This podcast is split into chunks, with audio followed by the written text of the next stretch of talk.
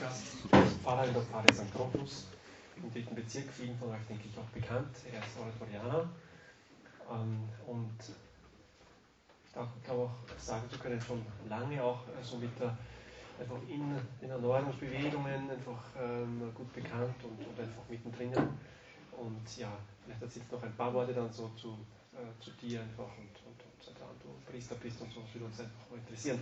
Thema heute ist nämlich die Beichte.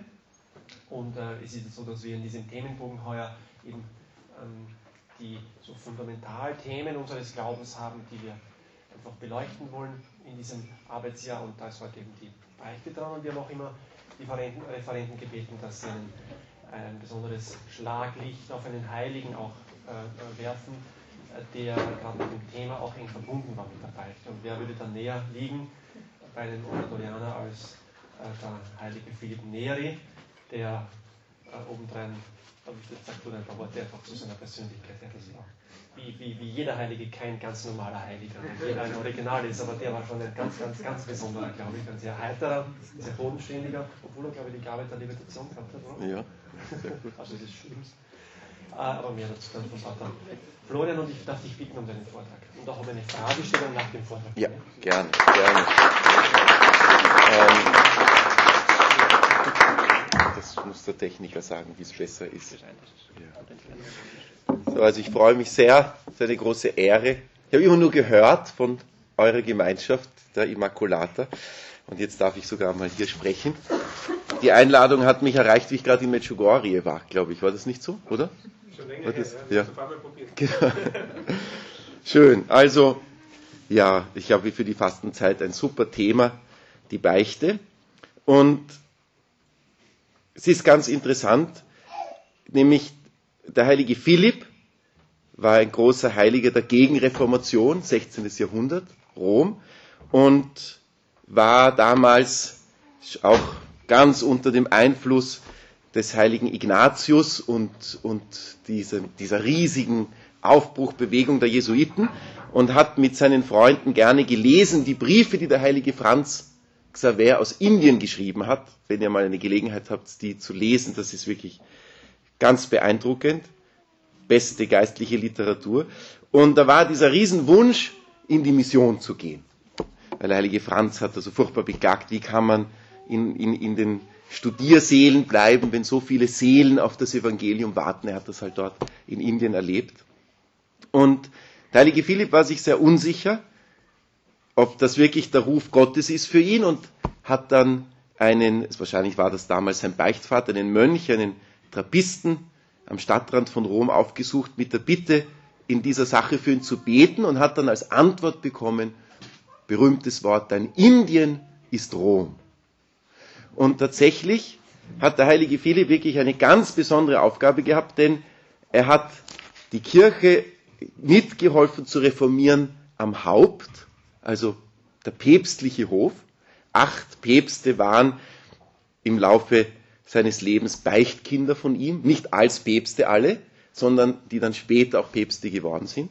Und jedenfalls war sein Hauptmittel der Reform der Kirche war eigentlich die Beichte. Ganz einfach. Der heilige Philipp war ein, ein, eigentlich eher ein Humanist, und, und es hat ja viel Dekadenz gegeben und furchtbar viel Eitelkeit da auf diesen Höfen der Kardinäle. Jeder Kardinäl hatte so seine Familie mit so zwei bis dreihundert, die da irgendwie mitgenascht haben von seinen hohen Einkünften. Es waren nicht einfach nur Diener, aber, aber es war also nicht so ein Riesen, ein, ein Anhang hat jeder Kardinal gehabt und, und, und das Leben all derer dort war nicht besonders vorbildlich damals muss jetzt nicht vielleicht besonders schlecht gewesen sein, aber halt es ungeeignet, um der Kirche zu helfen, ihre Berufung zu erfüllen. Und das, der heilige Philipp hat durch Freundschaft, durch Sympathie diese vielen Menschen an sich gezogen, alle in einer persönlichen Beziehung und hat sie dann zum Bußsakrament hingeführt, eingeladen zu beichten. Und so hat er mit Hilfe der Gnaden des Bußsakramentes ihr Leben verändert, ohne ihnen zu sagen, dass dieses höfische Leben nicht gut ist, die Eitelkeit und so weiter. Es war alles nicht notwendig. Denn er hat gewusst, wenn ein Mensch unter den Einfluss der Gnade kommt, dann kann er sich verändern. Also nicht durch irgendwelche Strafpredigten, die es damals auch gegeben hat, solche Prediger, berühmte Savonarola, den der heilige Philipp auch als Heiligen verehrt hat, aber seine Mission war ganz anders und, und nach 40 Jahren war Rom ein heiliges und frommes Rom. Und die Päpste sind gekommen, um den Pilgern die Füße zu waschen und die Kardinäle und die römischen Prinzen, von denen es jede Menge gibt, haben in den Spitälern Krankendienste gemacht und so. Und alles eigentlich in Wirklichkeit nur durch das Bußsakrament. Also das Bußsakrament hat eine ganz große Kraft. Warum eigentlich? Weil drei Dinge kommen zusammen. Das eine ist natürlich der unmittelbare Kontakt mit Jesus im Sakrament. Begegnet man dem Herrn und, und der ganzen Kraft des Kreuzes. Dann eine beständige Übung der Demut, denn ohne Demut kann man nicht gut beichten. Dazu komme ich dann noch. Und, und das dritte, ein entschlossener Kampf gegen die Sünde in all ihren Graden, von der schweren Sünde über die lässliche Sünde bis hin zur sogenannten Unvollkommenheit, die jetzt vielleicht keine Sünde ist, aber darauf werde ich auch noch kommen. Aber Unvollkommenheit bedeutet immer, dass wir die Gnade, die Gott uns schenkt, weniger gut nützen, als sie eigentlich gedacht war. Also wir alle nicht, man kann sündigen, indem man einfach aufhört zu beten, dann kann man sündigen, indem man schlampig betet und unpünktlich und unregelmäßig, das ist eine lässliche Sünde.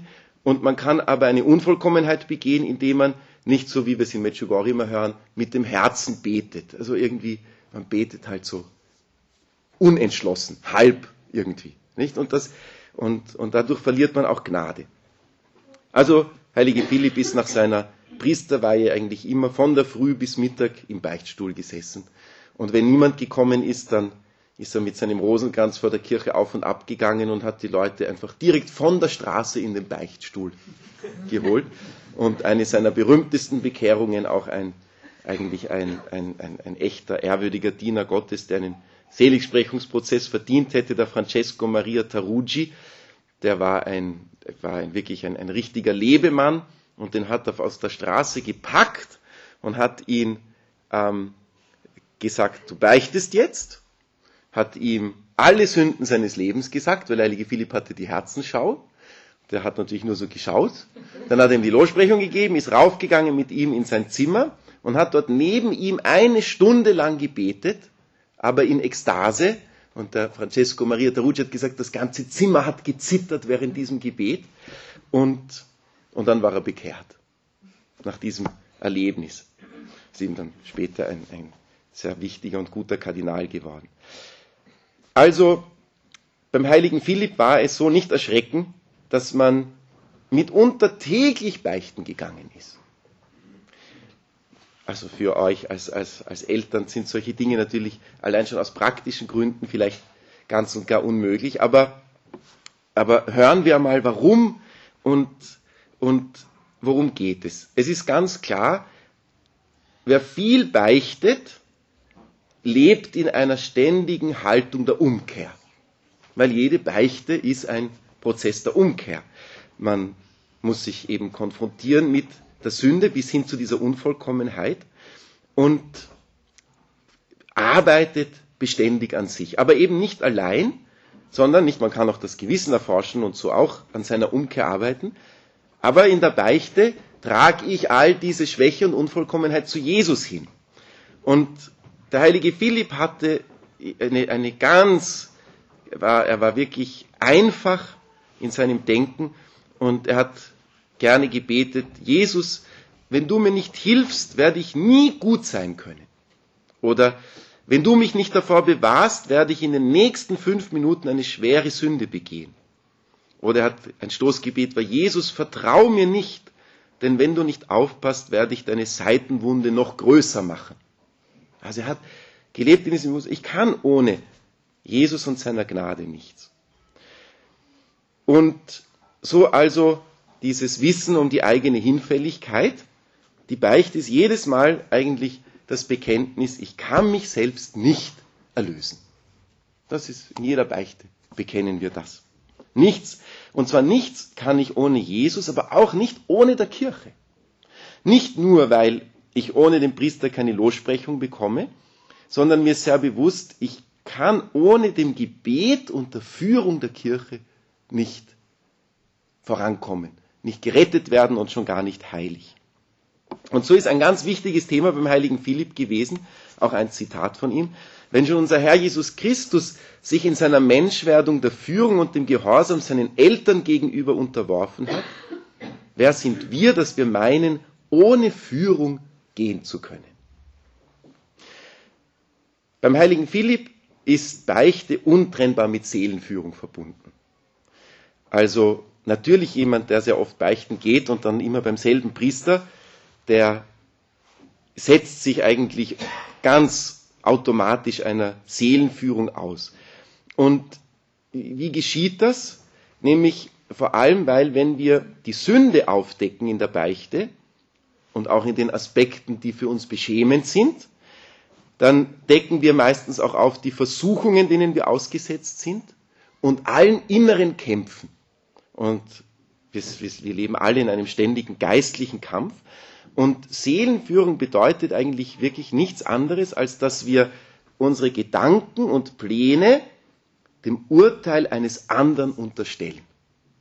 Dass er die Geister unterscheiden kann. Das ist Seelenführung. Seelenführung ist nicht, dass mein Seelenführer mir sagt, das und das und das musst du machen, sondern ich sage ihm, was so mich bewegt oder was ich mir überlege und, und dann vertraue ich darauf, dass er von Gott dieses Charisma geschenkt bekommt, dass er mir sagen kann, du, das ist ein Blödsinn. Oder ich bestätige dich darin, das ist, das ist sehr gut. Sagt der heilige Philipp, man kann den Teufel nicht besser besiegen als durch die Demut und daher soll man und muss man alle Sünden und Versuchungen offen dem Beichtvater bekennen. Beim heiligen Philipp ist dann der Gehorsam im Zusammenhang mit der Beichte sehr wichtig, denn, und da kommen wir zur Hauptlehre des heiligen Philipp, er sagt, im Menschen gibt es ein Hindernis für die Gnade Gottes und das ist der Stolz. Und er hat sehr gerne gesagt, zur Heiligkeit fehlt uns nur so viel. Vier Zentimeter. Diese vier Zentimeter müssen wir hier oben, dann hat er seine Hand an die Stirn gelegt, runtersteigen. Also auf Italienisch nennt man das das Mortificare il Razionale, die Abtötung des eigenen Urteils. Beim Gehorsam geht es darum, die eigene Einschätzung zugunsten der Einschätzung eines anderen aufzugeben. Also ihr alle, die in der Ehe lebt, habt sehr viel Praxis darin. Heilige Philipp hat gesagt, in allen Dingen, die keine Sünde sind, sollen wir immer das eigene Urteil zugunsten des Urteils des anderen aufgeben. Immer eher den Willen des anderen tun, ganz einfach, um frei zu werden von uns selbst. Es geht nicht um die Frage, wer hat die bessere Idee, sondern es geht eigentlich um die nüchterne Erkenntnis, der liebe Gott kann alle seine Pläne unfehlbar verwirklichen in meinem Leben. Es gibt nur ein einziges Hindernis und das ist mein Eigenwillen. Denn die anderen sind für Gott kein Hindernis. Er kann alles immer so lenken und drehen und wenden, wie Paulus sagt, dass es uns zum Guten gereicht. Nur meinen eigenen Willen, den respektiert er. Er kann nichts tun. Und alles, was uns hilft, diesen Eigenwillen zu besiegen, hilft uns, dass Gottes schöner Plan sich verwirklichen kann. Also zum Beispiel sagt er, jemand möchte es einen Fastenvorsatz machen, einen besonderen, gut, unterwirf ihm dem Urteil deines Beichtvaters. Und denn wenn du deinen Fastenvorsatz eigenwillig triffst, dann kann er sehr schnell zum Stolz führen und, und dann macht er dich kaputt. Nicht, wenn das Ende der Fastenzeit ist, man hat sich was Tolles vorgenommen und hat man es geschafft, sagt sich, war super, ja, das war eine Fastenzeit. Triumph. Ja. Dann ist man natürlich nicht weitergekommen, sondern in Wirklichkeit hat man, ist man zurückgeschritten, weil man stolz, stolzer war vielleicht nach der Fastenzeit als vorher. Also, das wäre ja wirklich nicht gut. Deswegen, also sagt der heilige Philipp, wir sollen um einen guten Beichtvater beten und dann, wenn wir uns entschlossen haben, diesen Beichtvater zu wählen, dann sollen wir mit einer Generalbeichte beginnen und dann nicht erschrecken, den Gehorsam eines Tieres anwenden. Und da ist jetzt etwas ganz wichtig. Ein, das Vertrauen in den Beichtvater liegt nicht begründet in der Exzellenz dieses Menschen. Ich, also ich liebe dieses Zitat vom heiligen Claude de la Colombière, der einer Heimsuchungsschwester, es war nicht die heilige Margarete Maria Alacoque, aber eine Mitschwester, die furchtbar bedauert hat, er wurde ja abgezogen von Paris-le-Monial nach, nach England und viele andere gute Jesuiten und hat sich furchtbar beklagt, dass, dass alle guten Jesuiten weggegangen sind und sie haben keine guten Beichtväter mehr. Und dann hat er gesagt, liebe Schwester, seien Sie sich ganz sicher, dass all diese Männer, von denen Sie so viel halten, absolut gar nichts ohne Gott vermögen, während doch Gott absolut alles ohne Sie vermag. Also das Vertrauen in den Beichtvater gründet überhaupt nicht in seine Qualität, sondern einzig und allein darin, dass Gott es nicht zulassen wird, dass ich, wenn ich das tue, was mir die Kirche empfiehlt und alle Heiligen, dass wir unseren Beichtvätern unbedingt folgen sollen, dass er mich in die Irre gehen lassen wird. Das ist die, das, deswegen vertrauen wir, deswegen der Gehorsam. Ja. Gott kann diesen Beichtvater in einer Sekunde alles Licht schenken, das für meine Seele notwendig ist, wenn ich bereit bin, mich wirklich zu unterwerfen. Und deswegen sagt, gibt uns auch gute Ratschläge. Ähm, er sagt, wir sollen nie zum Beispiel unseren Beichtvater dazu drängen, unserem Willen zuzustimmen. Vielleicht die, die einen Beichtvater haben, die kennen das irgendwie nicht, dass man da so versucht irgendwie, der hat es noch nicht ganz verstanden, ich muss noch ein bisschen nachlegen. Ja? Ähm, und, und er sagt eben, und nie dürfen wir uns selbst vertrauen, sondern wir müssen immer alles dem Beichtvater vorlegen und uns seinem Gebet und dem Gebet der anderen anempfehlen. Das ist so echt heiliger Philipp. Und er geht so weit, er sagt, und wenn wir den Beichtvater nicht erreichen können, in einer Sache, in der wir ihn befragen sollten, aber meinen, er würde uns schon die Erlaubnis dazu geben, dann sollen wir ihn im Nachhinein davon erzählen. Also der heilige Philipp zeichnet uns das Bild eines Menschen, der sich ganz einer Führung anvertraut. Ich habe einmal, bei, ich sage jetzt nicht bei wem, bei einer anderen Erneuerungsbewegung gesprochen über die Beichte und habe dann nachher erfahren, dass das also auf totale Ablehnung gestoßen ist, obwohl sicher eine Erneuerungsbewegung ist, in der die Beichte eine, eine sehr große Bedeutung hat. Also ich, ich schicke das voraus. Ich sage nur, nicht erschrecken über manche Dinge. Es ist wirklich gut gediegene Lehre der geistlichen Meister. Ja. Und, und ihr wollt jetzt den heiligen Philipp, also bringe ich euch den heiligen Philipp. Gut. Noch etwas noch etwas zum heiligen Philipp. Auch das ist interessant. Ich meine, das werdet ihr natürlich auch wissen, aber falls da jemand einen Zweifel hat, er empfiehlt Eheleuten, bei ein und demselben Beichtvater zu beichten. Ja?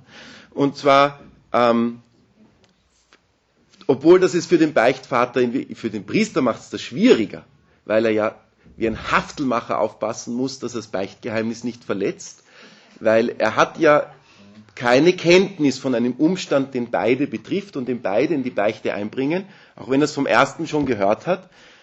Er hört es vom zweiten wie beim zum ersten Mal, nicht? Also und der K darf nicht Partei ergreifen gar nichts. Aber man kann sich schon vorstellen, dass er natürlich einen besonderen Einblick bekommt, wenn er beide Gesichtspunkte einer, einer Schwierigkeit kennenlernt. Nicht? Also ein Rat des heiligen Philipp. Gut, ich möchte euch jetzt, ich meine, ihr seid alle Beichtprofis, aber mein eigentliches Anliegen bei diesem Vortrag ist einfach mit euch eine, wie eine Art, könnte man fast sagen, Gewissenserforschung zum Umgang mit dem Bußsakrament machen. Und, und zwar uns muss einfach bewusst sein, es gibt zwei Heiligungsmittel, die wirklich eigentlich unvorstellbar sind, weil sie uns direkt an die Seitenwunde Jesu drücken. Die heilige Eucharistie und das Bußsakrament. In beiden Sakramenten wird jeweils im Sakrament die gesamte Erlösungskraft über uns ausgeschüttet. Und deswegen, wir sind eben halt doch schwach. Die Kirche ermutigt uns, diese Sakramente oft zu empfangen, aber oft heißt nicht, sie schlampig zu empfangen, weil wir sie halt oft empfangen. Und, und wenn ich von schlampigen Empfang rede, dann spreche ich von meiner eigenen Praxis. Also wir müssen immer und immer wieder verfeinern unseren Umgang mit diesen Sakramenten und neuen Eifer in diese Sakramente setzen. Ich bringe Ihnen ein Bild, ganz berühmt von der heiligen Katharina von Siena, das Sie gut kennen, aber sie sagt, die Menschen gehen zur heiligen Kommunion. Und sie sagt, sie vergleicht sie wie Menschen, die sich Feuer holen möchten und dazu in ihrer Hand eine Kerze nach vorne tragen. Gibt es Menschen, die bringen ein Teelicht und wenn man das entzündet, dann bekommt man ein kleines Flämmchen. Mit so einem Teelicht, wenn man von der Kommunionbank zurück in die Bank geht, genügt der leiseste Windhauch und es ist schon wieder aus. Also man kann zur Kommunion gehen und ist in der Kommunionbank und hat bereits die Gnade dieser heiligen Kommunion schon wieder verloren. Auch diese Erfahrung, glaube ich, kann man sich vorstellen irgendwie. Andere sagt, sie gehen mit einer Fackel, um sich Feuer zu holen. Wenn eine Fackel einmal brennt, kann sie kein Sturm dieser Welt mehr auslöschen. Und sie sagt, ich meine damit das Verlangen, mit dem ein Mensch zur heiligen Kommunion geht. Denn nach dem Maß unseres Verlangens erhalten wir die Gnade. Also ich brauche immer eine innere Disposition. Es muss in mir ein Gefäß sein für diese Gnade.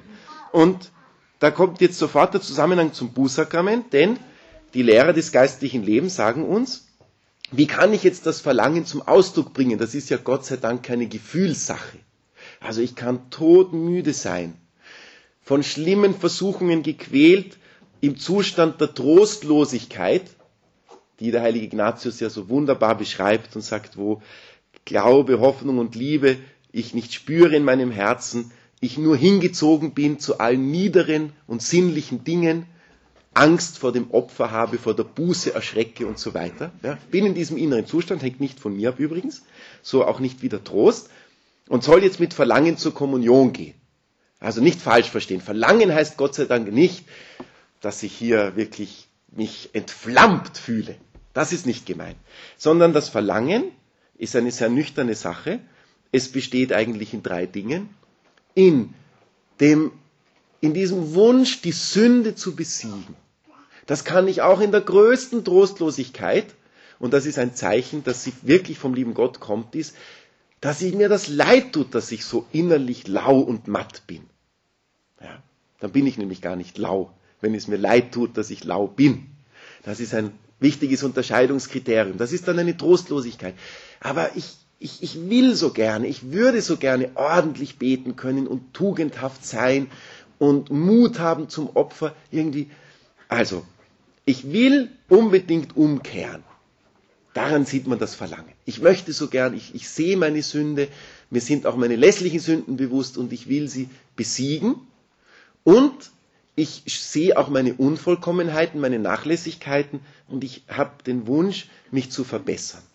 Ja, also das ist gemeint mit Verlangen. Ich gehe wie ein Dürstender oder wie ein Kranker, gehe ich zu dieser Quelle und, und sage, Jesus, du kannst alles, du kannst aus Steinen Kinder Abrahams machen, du kannst auch mich in einer Sekunde verwandeln und ich will es wirklich. Versteht ihr? Das ist mit Verlangen gemeint. Ja, also nicht Gefühl, sondern, sondern dieser Wunsch der Umkehr. Gut. Und und jemand, der Jesus das aufrichtig sagt, der hat also auch einen bestimmten Umgang mit dem Bußsakrament. Gut, also, ähm, zuerst einmal die Früchte der häufigen Beichte. Warum soll man viel beichten gehen? Manche, manche Menschen sagen, ich gehe schon seit so vielen Jahren beichten und bin immer noch dasselbe. Kennt ihr dieses Problem? Gut. Warum soll man trotzdem so oft beichten gehen? Das erste ist, der erste Frucht des häufigen Beichtens ist, das ist uns vielleicht nicht so bewusst, dass wir in der Gnade bewahrt bleiben, die uns bis jetzt geschenkt worden ist. Wie viele Menschen kennen wir, die ihre Gnade wieder verloren haben im Lauf des Lebens? Die schon einmal ein besseres christliches Leben geführt haben und dann ist etwas passiert und dann war es aus. Also seine Frucht, wer regelmäßig beichten geht, bewahrt die Gnade, die Gott ihm schenkt. Zweitens, ganz klar ist, wer gewohnt ist, beichten zu gehen, wird nach einem Fall schnell wieder aufstehen können. Nichts ist so schlimm wie das, nicht die Sünde ist so schlimm, sondern das Liegenbleiben in der Sünde ist so schlimm. Drittens, wer oft beichten geht, wird eine tiefere Kenntnis der Sünde haben und auch einen größeren Schmerz über diese Sünde, auch wenn er sie nicht besiegen kann. Aber er wird, seine Reue wird sehr aufrichtig sein. Es hat einmal ein sehr guter Priester gesagt, der viel Erfahrung hatte am Ende seines Lebens, hat er gesagt, und wenn man sich wirklich auch überhaupt nicht verändert, aber die Reue so tief geworden ist wie die vom guten Schächer, der neben dem Kreuz Jesu hängt, dann wird diese Reue genügen, dass Gott uns direkt in den Himmel holt. Obwohl wir noch dieselben Sünden hatten wie vor 50 Jahren. Ja, also das ist gut. Was ist wichtig für die Beichte? Ich glaube, ein Grundproblem ist die Selbsterkenntnis. Sie kennen all den Begriff der Seelenblindheit. Es hat etwas damit zu tun mit zweierlei Dingen. Zum einen manchmal, dass wir eine viel zu geringe Vorstellung von der Heiligkeit Gottes haben und von der Würde unserer Seele. Teresa von Avila sagt, beschreibt ja, unsere Seele ist, ist von einer unvorstellbaren Schönheit wie ein Diamant, der aber nicht glitzert, weil das Licht auf ihn von außen drauf fällt, sondern der von innen leuchtet, weil Gott wohnt in der Seele des Menschen. Sie ist also unvorstellbar schön und das ist ein wichtiger Gedanke. Und dann vielleicht hilft das Erlebnis der heiligen Katharina von Genua, kennst du die heilige Katharina von Genua, große Heilige des Fegefeuers, die hat auch ein spannendes Leben, die hat mit zwölf Jahren eigentlich den Wunsch gehabt, Ordensschwester zu werden. Es war aber nicht möglich, wurde gezwungen zu heiraten. Und hat dann also diesen Mann geheiratet, den die Eltern für sie ausgesucht haben. 15. Jahrhundert war das halt so. Und dann hat sie, ähm, und der war nicht treu. Und sie hat ihn aber doch gern gehabt und hat alles getan, was sie konnte, um seine Aufmerksamkeit und seine Liebe zu gewinnen und hat mehr und mehr ihr Leben an seines angepasst. Er war aber ein großer Sünder und hat also ihr frommes Leben aufgegeben und eines Tages hat der liebe Gott dann sich gesagt, so, Schluss jetzt. Und sie beschreibt das. Sie sagt, er hat einen Strahl, nur einen Strahl seines Lichtes in meine Seele fallen lassen. Und in diesem einen Strahl habe ich nicht nur alle Sünden vollkommen erkannt, sondern vollkommen bereut und mich so radikal bekehrt, dass von dem Tag an nicht mehr sie sich angepasst hat, sondern sie hat eine solche Seelenstärke, sondern der Mann musste sich anpassen. Der war furchtbar mühsam. Den hat sie bekehrt und dann ist er gestorben in der Gnade Gottes. Ja, das war, sie durfte einen Augenblick, einen Strahl des Lichtes Gottes sehen. Also da können wir uns vorstellen ein bisschen, was, was die Heiligkeit Gottes ist. Woran erkennen wir eine, diese, diese Seelenblindheit?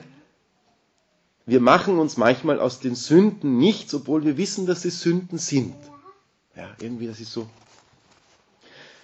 ähm, auch bei der Seelenblindheit ist das Thema, wir sehen also ganz krasse Fehler bei den anderen, aber bei uns selbst können wir sie nicht sehen. Und das ist ja oft so schrecklich, dass man sehr fromme Menschen kennt, die ganz einen krassen Fehler haben, durch den sie wie eine Karikatur wirken, weil es nicht mehr stimmig ist und, und, und alle finden, das ist eigentlich peinlich, dieser Widerspruch. Aber bei uns selbst können wir das nicht erkennen. Was ist das Problem?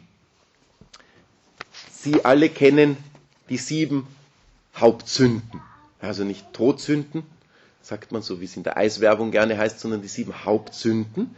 Das sind ganz einfach, kann man sagen, die sieben schlechten Tendenzen als Folge der Erbsünde in unserer Seele.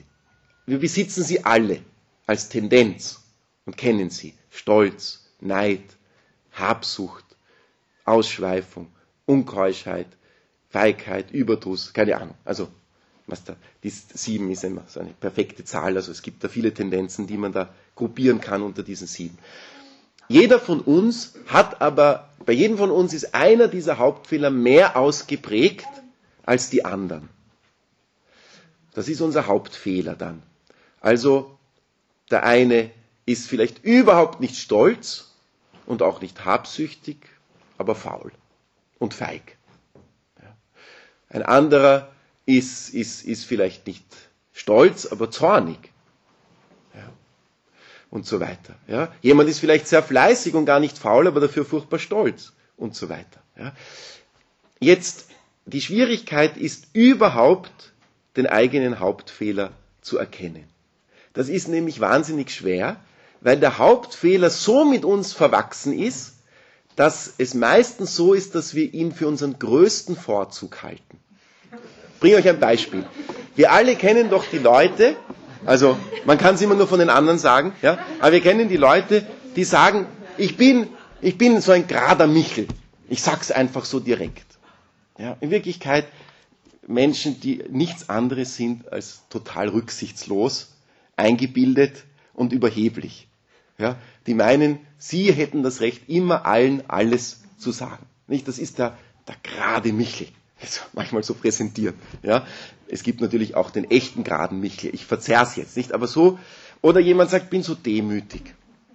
Nicht?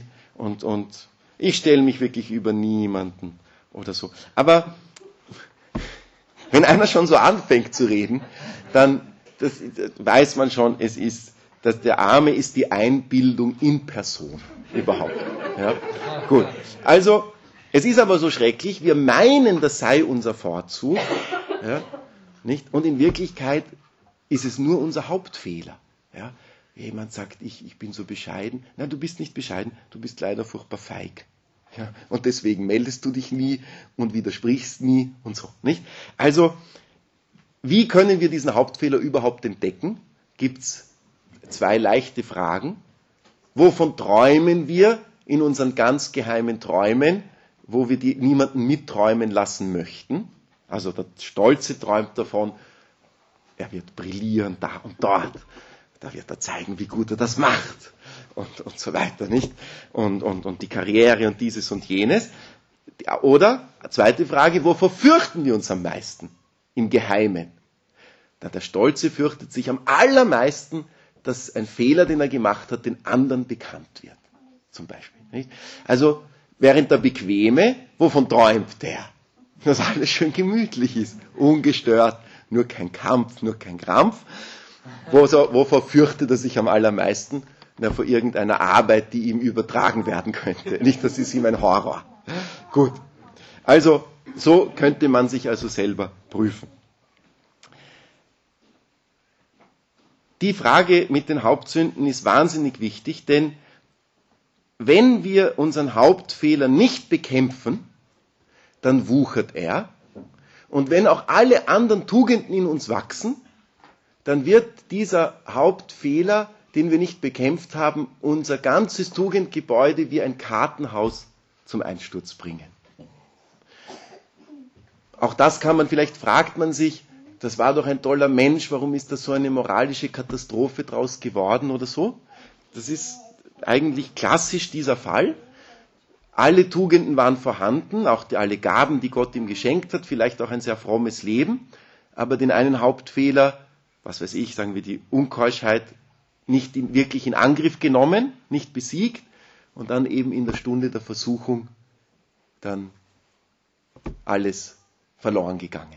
Nicht, das ist so also das, deswegen ist das Thema mit dem Hauptfehler sehr wichtig. Gut. Und, und wie kommt es überhaupt dazu, dass es in diesem Zustand ist, dass man Sünden eigentlich weiß, dass es Sünden sind und sie machen einem nichts aus? Das nennt man die eigentliche Lauheit und das kommt daher, dass wir nämlich die Einladungen der Gnade die wir ja doch immer wieder spüren in unserem Inneren, recht bewusst übergehen. Also der liebe Gott sagt uns, tu das, er gibt uns diese Eingebungsgnaden oder er ruft uns zur Umkehr und wir sagen ja, ja, irgendwann einmal so irgendwie, aber nicht jetzt und, und das nennt man die Lauheit. Es gibt auch eine Frage, wie man die Lauheit prüfen kann, ob man lau ist. Gibt es irgendetwas, worum ich mich in meinem Leben aus Liebe zu Gott bemühe? Wenn es etwas gibt, dann bin ich ganz sicher nicht lau. Wenn es nichts gibt, dann weiß ich, das ist die Lauheit. Wenn es nichts gibt, worum ich mich aus Liebe zu Gott bemühe, ja, dann kann man so erkennen. Gut. Aber auch dann hilft uns die Beichte. Nicht? Ist, man kann schon sagen, gut, also lieber Gott, ich fange wieder neu an und das eine will ich machen, ich mache eine gute Beichte. Was gehört zu einer guten Beichte?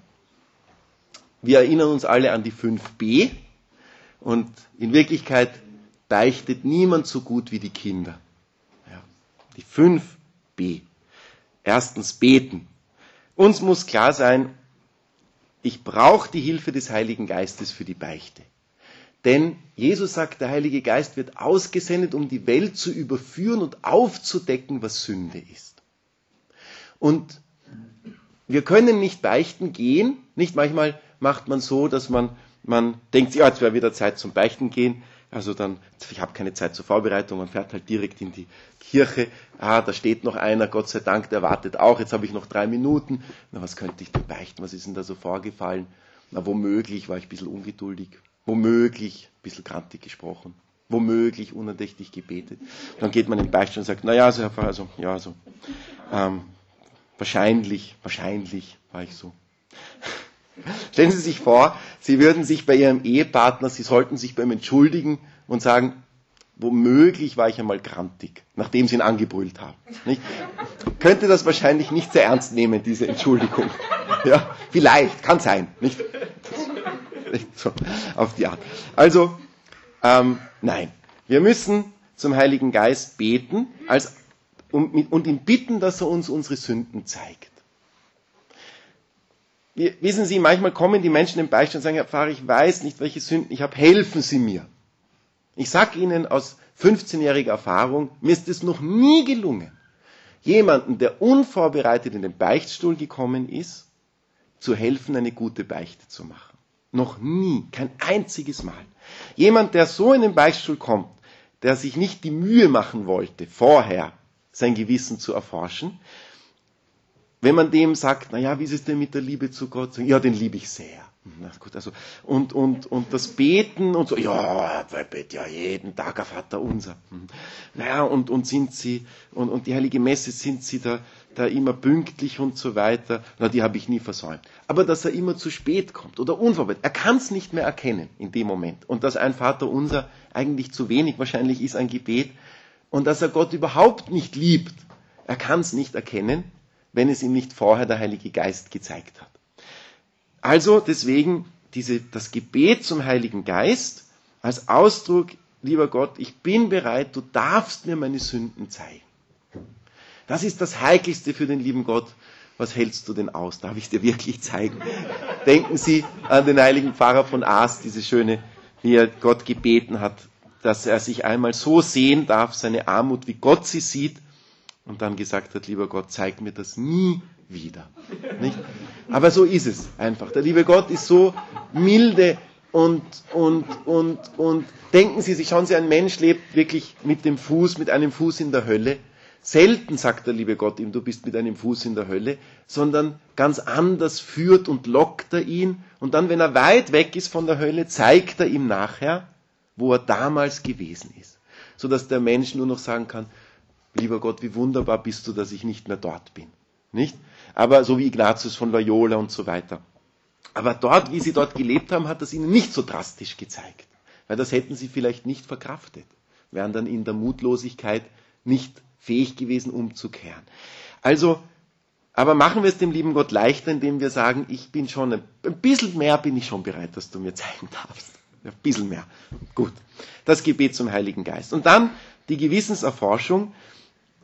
Papst Johannes Paul II. in der Enzyklika über die, über, also Reconciliatio et Penitentia, Versöhnung und Buße, hat er gesprochen von der Mühe des Gewissens. Es ist eben doch anstrengend, sich das Gewissen zu erforschen. Einmal sich wirklich diese Frage zu stellen in aller Ruhe, lieber Gott, was bin ich dir schuldig geblieben? Was verdienst du? Was hättest du verdient? Und was habe ich dir gegeben? Und was bin ich meinen Mitmenschen schuldig geblieben? Was hätten sie von mir erwarten dürfen? Was habe ich ihnen nicht gegeben? Das ist so ein Gesichtspunkt. Der andere Gesichtspunkt ist natürlich die Hauptsünden und der Hauptfehler. Und da ist ein sehr wichtiges Thema. Wissen Sie, Jesus sagt, jede Rebe, die Frucht bringt, reinigt mein Vater, damit sie noch mehr Frucht bringt. Jetzt sage ich Ihnen auch etwas aus der Erfahrung, was man aus dem Beichtstuhl lernt. Die heilige Teresa von Avila hat geschrieben in der inneren Burg, dass sie sehr viele Seelen kennt, die also wirklich sich bekehrt haben. Das heißt, sie haben mit der schweren Sünde aufgehört, sie haben ihr Leben geordnet, also sie führen ein ordentliches christliches Leben. Es gibt also ein, ein, auch ein bisschen ein geistliches Leben, das sie treu durchhalten. Sie üben die Tugenden. Sie haben ihre Leidenschaften wirklich unter Kontrolle. Das ist wirklich schön. Ja? Das sind die Menschen, die in die dritte von sieben Wohnungen bei der heiligen Teresa von Avila gekommen sind. Und dann sagt sie, diese Menschen haben aber noch nicht verstanden, dass sie noch sehr grobe innere Fehlhaltungen haben, die der liebe Gott noch von ihnen wegnehmen muss. Und so führt er sie in Prüfungen, innere und äußere, die diesen Menschen als eine unvorstellbare Zumutung vorkommen, die irgendwie also voller innerer Rebellion sind, also was weiß ich, zum Beispiel jemand wird etwas im Gehorsam, könnten Sie sich jetzt, nehmen wir ein Beispiel, also das bringe ich Ihnen, weil da habe ich mehr Erfahrung, aber nehmen wir also jemand ist in einem Orden, er führt ein gutes Leben und jetzt wird ihm unter Gehorsam etwas befohlen, was ihm überhaupt nicht schmeckt. Also er soll versetzt werden und so weiter, nicht? Und, und was dann alles passieren kann an Auflehnung und wie der Mensch meint, dass er hier verfolgt wird, dass ihm hier ein schweres Unrecht geschieht, ähm, dass das ein, ein, eigentlich ein Kreuz ist, dass, dass, dass er hier wirklich wie ein Heiliger ist, wenn er dieses Kreuz annimmt und so weiter. Und er in all diesem Denken übersieht, dass Gott nichts anderes in seinem Leben tut, als ihm zu helfen, einen Fehler, den er hat, und das ist meistens der Stolz, ihm wegzunehmen. Aber weil er sich so dagegen wehrt, kann der liebe Gott es nicht. Selbst wenn man dieses Kreuz nicht von sich weisen kann, sagen wir, jemand behandelt uns schlecht oder wir werden übervorteilt. Ja, und man wehrt sich und wehrt sich, man kann es eh nicht ändern, aber man rebelliert und rebelliert und rebelliert, das werden Sie alle kennen, solche Situationen. Und da sagt Teresa von Avila, es ist so traurig, wie wenig Menschen gibt es, die schaffen, sich Gott dann wirklich zu überlassen und großzügig das anzunehmen. Und sie vergleicht das mit jemandem, der von einer Stadt in eine andere reisen muss. Und sie sagt, eigentlich würden acht Tage genügen, um dorthin zu kommen, aber wir verhalten uns wie Menschen, die sich jahrelang auf schmutzigen Straßen und in elenden Herbergen herumtreiben, bevor wir dort in diese Stadt gehen. Also sie sagt, jemand, der großzügig zu Gott Ja sagt, kommt in acht Tagen weiter voran innerlich als ein anderer in vielen Jahren. Das ist ihre Beobachtung. Und es stimmt, manchmal beichtet jemand etwas oder trägt etwas vor und man erkennt, natürlich nicht jetzt, weil man so gescheit ist, sondern man sieht es halt, weil man es von außen leichter sieht. Man sieht haargenau, lieber Freund, du musst dich nur noch einmal mehr bekehren und dann hast du es geschafft. Ja? Aber man kann das diesen Menschen nicht sagen, weil dann ist er sowas von beleidigt. Ich soll mich bekehren. Was? Die anderen, die anderen, die, die, die, tyrannisieren mich und so weiter. Ich bringe Ihnen ein Beispiel, das mich sehr beeindruckt hat. Ich habe einmal Mutter Teresa Schwestern begleitet und da war eine 60 Jahre alte Inderin als Novizin. wirklich einzigartig, ist vom Kirchenrecht gar nicht vorgesehen. Aber warum? Das war wirklich eine enge Mitarbeiterin von der Mutter Teresa in Kalkutta. Noch als Hindu war sie als freiwillige Helferin, dann hat sie sich später taufen lassen und ist dann eben eingetreten. Und weil sie die Mutter Teresa so gut gekannt hat, hat man sie aufgenommen. Und die hatte aber auch eine Ausstrahlung, die wunderbar war. Also wo man etwas von der Mutter Teresa gespürt hat. Gut, die ist zu mir gekommen, ganz anonym, die werden Sie nie kennenlernen, in der Beichte, um mir also einfach zu sagen, dass sie ringen muss mit ihrer Novizenmeisterin, einer 28-Jährigen, die natürlich sich schlecht in eine 60-Jährige hineindenken konnte, aber dass ihr völlig klar ist, dass sie, also sie als 16, muss das schaffen, da die Demut zu üben. Und hat mir gesagt, ja, da habe ich etwas gelernt von der Mutter Teresa, und zwar musste ich einmal zusammenarbeiten mit einem Mann in Kalkutta, einem anderen Hindu, der mich wie einen Fußabstreifer behandelt hat. Aber jeden Tag. Und eines Tages habe ich es nicht mehr ausgehalten und bin zu Mutter Teresa gegangen und gesagt, Mutter Teresa, es ist unmöglich, mit diesem Menschen zu arbeiten. Und da hat mich die Mutter Teresa angeschaut, angelächelt und gesagt, meine Gute, Sie lieben ihn noch viel zu wenig. Sie lieben ihn noch viel zu wenig, diesen Ungustel. Und das hat sie nicht gesagt, aber er war es wahrscheinlich objektiv. Ja? Und, und, und sie hat ihr gesagt, nein, du musst dich ändern. Und, und, sie hat, und sie hat das wahrscheinlich wirklich gemacht, sonst hätte sie nicht so eine wunderschöne Ausstrahlung gehabt. Also, der Sinn eigentlich der Gewissenserforschung ist auch, ein bisschen zu auf das Leben zu schauen und sagen, wie will der liebe Gott mir helfen bei der Reinigung? Was passiert denn da? Wo, wo stehe ich denn eigentlich an? Wo stöße ich an meine Grenzen? Wo sollte ich mich vielleicht, wo ist von mir eine tiefere Bekehrung vielleicht Not erfordert? Und, und dann damit in die Beichte gehen und sagen, ja, da hat der liebe Gott, wollte mir helfen bei der Reinigung und ich habe es nicht angenommen. Ja, sicher Mag schon sein, dass es war schwer, aber es wäre sehr gut, wenn man so das in die Beichte reinträgt und, und, und, und sagt, ich habe nicht mich richtig, ich habe es nicht geschafft, mich darauf einzustellen, auf diese Schwierigkeit. Wer häufig beichten geht, der hat die Chance, dass er das immer schärfer erkennt, wie der liebe Gott meine Seele zur Heiligkeit führen will. Denn er ist wirklich wie ein Gärtner, mit einer überaus zarten Liebe zu seiner Pflanze und er ist unentwegt damit beschäftigt, die zu gestalten. Ja, das ist meine Seele. Es gibt überhaupt nichts in meinem Leben, was nicht mir dient. Aber ich sage halt sehr oft, das interessiert mich nicht. Nicht? Und das ist eben, kann man sehr gut in die Beichte mit hineinnehmen. Der Sinn wäre eigentlich, ähm, wissen Sie, sicher, wir begehen Gelegenheitssünden. Ja, jemand ist wirklich nicht ungeduldig, aber einmal reißt ihm der Geduldsfaden und er schreit halt einmal jemand an. Ja, das ist aber nicht sein Hauptproblem. Ja, es wäre also gut, wenn wir nicht nur so Gelegenheitssünden finden, die wir beichten, die eigentlich recht unwichtig sind in unserem Leben. Das ist halt passiert. Sondern, dass wir vorstoßen zu dem, wo eigentlich unser Hauptkampfplatz ist. Das Schlachtfeld. Unser Schlachtfeld. Jeder von uns hat so sein Schlachtfeld. Ja. Gut. Das so viel zur Gewissenserforschung. Dann noch ein paar Ratschläge zum Bekenntnis. Uh, Zeit geht, ich beeile mich. Ähm, denken Sie immer daran, das Bekenntnis in der Beichte geht um einen Bußgang. Ich gehe, um um Vergebung zu bitten. Ja. Auch wenn hin und wieder das anders gesagt wird, ich würde Ihnen dringend empfehlen, trennen Sie immer Beichte von Aussprache. Nie das Vermischen. Wissen Sie, was das Sakrament der Buße konstituiert? Zwei Dinge. Jedes Sakrament hat immer ein materielles Element, man sagt immer die Materie und die Form. Also bei der Taufe das Wasser und die Taufformel. Bei der Eucharistie die eucharistischen Gestalten, Brot und Wein und die Wandlungsworte. Das sind die Dinge, die so unverzichtbar sind, wenn da etwas fehlt, kommt das Sakrament nicht zustande. Ist das vorhanden, kommt das Sakrament immer zustande. Was ist sozusagen der materielle Aspekt bei der Beichte? Das ist unser Sündenbekenntnis.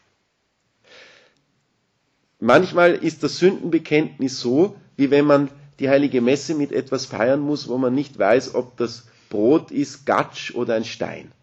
Ja? Also es ist, man erkennt es eigentlich nicht. Stellen Sie sich das so vor, dieses Bild. Ja? wenn Sie wollen, dass Ihre Beichte eine gute, gültige Beichte ist, dann muss Ihr Bekenntnis als Bekenntnis auch sichtbar sein. Also es ist keine Klage über dieses Leben, schon gar nicht über die anderen. Es ist nicht eine Fragestunde zu Fragen des geistlichen Lebens, sondern es ist wirklich das Bekenntnis der Sünden. Nicht, dass man all diese Dinge nicht unbedingt auch mit dem Priester besprechen soll, aber machen Sie es nachher. Meine Erfahrung ist, wie ich in Rom studiert habe, eine Zeit lang, jetzt durfte ich studieren, hatte ich recht viele amerikanische Studentinnen zur Beichte. Und da habe ich beobachtet, wenn sie die Beichte und Aussprache vermischen, bin ich nie unter einer Stunde fertig gewesen pro Person. Und wie ich ihnen beigebracht habe, beigebracht habe, tut's zuerst beichten, ganz schnell, ordentlich, und dann machen wir Aussprache, habe ich nur noch 20 Minuten gebraucht. Weil nämlich durch die gute Beichte sich drei Viertel aller Fragen in Luft aufgelöst haben. Na wirklich, das ist schwer ohne. Ja. Es ist so. Weil sofort die Gnade kommt und, und, und, und, und viele Dinge sich wirklich von selbst lösen und dann stößt man auch zu dem, was jetzt wirklich das Problem ist, wo man die Hilfe braucht. Wo man nicht den roten Faden mehr sieht, wie der liebe Gott einen führt oder dieses Kreuz, unter dem man leidet, man nicht interpretieren kann. Ja. Das empfehle ich Ihnen sehr. Also, das Bekenntnis wirklich so, dass es würdig ist als Bestandteil des Sakramentes. Und Sie brauchen nie etwas zu erklären in der Beichte. Der Beichtvater hat Kenntnis ihrer Seele nicht durch ihre Worte, sondern immer durch das, was Gott ihm zeigt. Und was der liebe Gott ihm nicht zeigt, können Sie ihm auch nicht erklären. Das werden Sie auch schon oft erlebt haben, dass der Priester ihn auch manchmal überhaupt nicht versteht, obwohl man es so gut erklärt hat. Ja. Entweder gibt ihm der liebe Gott Licht oder gibt es ihm eben nicht. Ja? Aber sie werden es ihm nicht geben können. Also nicht erklären, sondern einfach bekennen. Die Beichte einer Mutter Teresa Schwester dauert mit Zuspruch exakt dreieinhalb Minuten. Das sind die besten Beichten, die ich je als Priester gehört habe. Ja, da wird die Sünde auf den Punkt gebracht. Das ist großartig. Ja, und so beichten übrigens auch die Kinder. Die beichten auch so. Zack, zack, zack, zack, zack. Ja? Gut. Ähm, dann das, was uns beschämt, als allererstes beichten. Das ist sehr wichtig, weil wir natürlich versucht sind, nicht gut zu beichten manchmal, nicht ehrlich zu beichten. Wirklich und, und immer die Umstände, die wir am liebsten nicht sagen würden bei einer Sünde, unbedingt dazu sagen. Denn genau das, was wir nicht sagen wollen, das hilft uns demütig zu werden. Wenn wir sagen, offenbart unseren Seelenzustand und verdient uns die größten Gnaden. Also als Beispiel, jemand kann sagen, ich war ein bisschen ungeduldig. Nicht? Das ist lächerlich, jeder ist ungeduldig. Aber stellen Sie sich die Situation vor, Sie wollten ins Badezimmer, Ihr Ehepartner war im Badezimmer drinnen und, und Sie hatten es eilig und haben so geklopft und er hat so getan, als würde er nichts hören und dann haben Sie halt ein bisschen lauter und, und, und, und immer noch keine Reaktion, haben sich gebombt, was weiß ich, nicht? Also ich habe mich aufgeführt wie ein Wahnsinniger. Ja, zum Beispiel. Ja. Ist besser, ich war ein bisschen ungeduldig. Nicht? Verstehen Sie, was ich meine? Ja, gut. Und, und dann die, was ist die, die Reue? Gott sei Dank auch kein Gefühl, sondern wenn Sie wissen wollen, habe ich eine gute Reue, dann fragen Sie sich, habe ich einen guten Vorsatz, sehr konkret, den ich aus Liebe zu Gott fassen kann. Das ist die Reue. Der Wunsch, sich zu verbessern. Und es genügt wirklich ein Punkt, denn die Lehrer des geistlichen Lebens sagen, wenn ich eine lange große Decke ziehen will, dann muss ich, genügt wenn ich sie an einem Zipfel in der Hand halte. Und so ist unsere Seele. Wir müssen sie nur an einem Zipfel packen, dann geht sie von selbst in die Höhe. Ja, ziehen wir sie in die Höhe. Wenn wir nur einen einzigen Fehler versuchen zu verbessern. Da können Sie auch den Beichtvater fragen. Vielleicht, wenn man nicht, wenn man nicht sieht, was kann ich mir vornehmen. Also es muss unbedingt konkret sein, so dass man sich bei der nächsten Beichte Rechenschaft ablegen kann, habe ich es erfüllt oder nicht. Gut. Und dann noch zur Buße. Die Buße, die wir bekommen, ist ja sehr gering. Wissen Sie, ich glaube, die eigentliche Buße bei der Beichte ist die Beichte selbst. Denn ich glaube, wir alle haben schon erlebt, Beichten, wo wir einen Zuspruch bekommen haben, mit dem wir nichts anfangen konnten ein ewig langer Zuspruch. Der Priester haben wir uns das Gefühl gehabt, der richtet uns. Wir werden belehrt über Dinge, die wir längst wissen. ähm, wir werden ein bisschen beschimpft für unsere Sünden. Also ich kann mich erinnern an eine Beichte, ähm, wo, wo ich also gebeichtet habe, ich habe mein Brevier nicht ordentlich gebetet und, und ich war nicht so verfügbar, wie ich sein sollte. Und, und dann hat der Priester mir gesagt, ja, wie können Sie denn nicht das Brevier ordentlich beten? Ich weiß nicht, ich, ich hab's, ich wollte, ich wollte, ich, deswegen beichte ich ja. Also, und, und, gut, also, ähm, insofern, ähm, oder wir werden unterbrochen. Das ist die größte Frechheit. Ich kann mich erinnern, einmal habe ich eine Beichte gehört von jemandem in Medjugorje und der hat also ein bisschen länger gebraucht, dem hatte ich nicht erklären können, wie man wirklich gut beichtet. Nach also zehn Minuten geht die Tür auf Pater Slavko schaut rein, es war nämlich sein Beichte und gesagt, bitte schneller. Gut, also Tür geht wieder zu und der war nach fünf Minuten halt auch noch nicht fertig und dann hat er nochmal die Tür aufgemacht und gesagt, raus. Und uns rausgeschmissen aus dem Beichtstuhl. Habe ich super gefunden. Das macht er nämlich sicher mit jemandem, der länger als ein paar Minuten braucht. Wenn er das Gefühl hat, da kommt jetzt nichts mehr, was wirklich wichtig ist, einfach abgebrochen. Ich sage Ihnen ehrlich, ich traue mich das nie. Ich habe es mich noch nie getraut, einem Beichtenden zu sagen, weißt du was? Schluss. Ähm, aber, aber wenn Sie dann einmal ein Priester sagt, okay, es ist Buße. Ich gebe Beichten, um Buße zu tun. Nicht um hier gelobt zu werden, nicht um hier gehätschelt zu werden, sondern ich gehe, um Buße zu tun. Und wenn Sie in dieser Haltung gehen und das annehmen, was immer passiert in der Beichte, was immer doch passiert, werden Sie sehr schöne Gnaden bekommen für diesen schönen, für diese gute Haltung, die Sie der Beichte gegenüber haben. Die heilige Teresa von Avila hat sich drei Beichtvätern vollkommen unterworfen, die sie völlig falsch geführt haben. Und da könnte man sich denken, das ist doch entsetzlich. Nein, ist es nicht, denn durch all ihre Erfahrungen ist sie Kirchenlehrerin geworden. Und wir alle dürfen profitieren.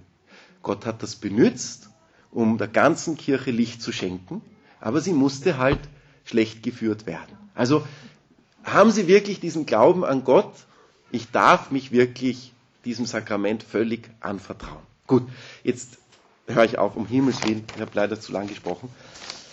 Ich weiß nicht, ob noch Zeit für Fragen ist. Ich möchte nicht ähm, Ihren Hochmut schüren, oder deinen Hochmut schüren, aber es war wirklich ein wunderbarer Vortrag. Danke.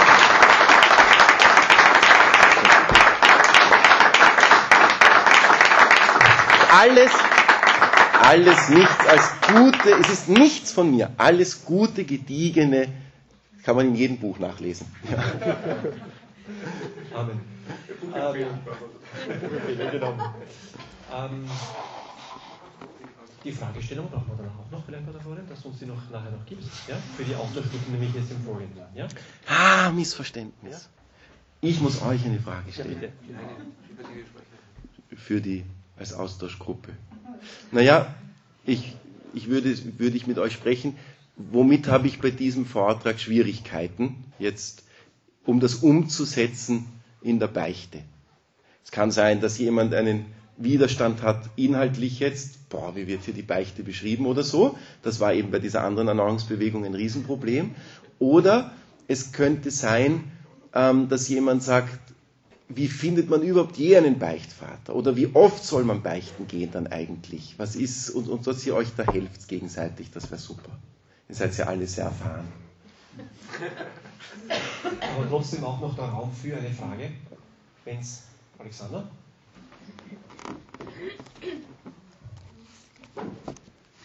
es ist, glaube ich, schwierig, da zu fragen, sich da zu exponieren. Ist Radio Maria noch dabei oder schon jetzt nicht mehr? Ja, weil das. Sag ich, Sie abschalten. weil das wäre arg.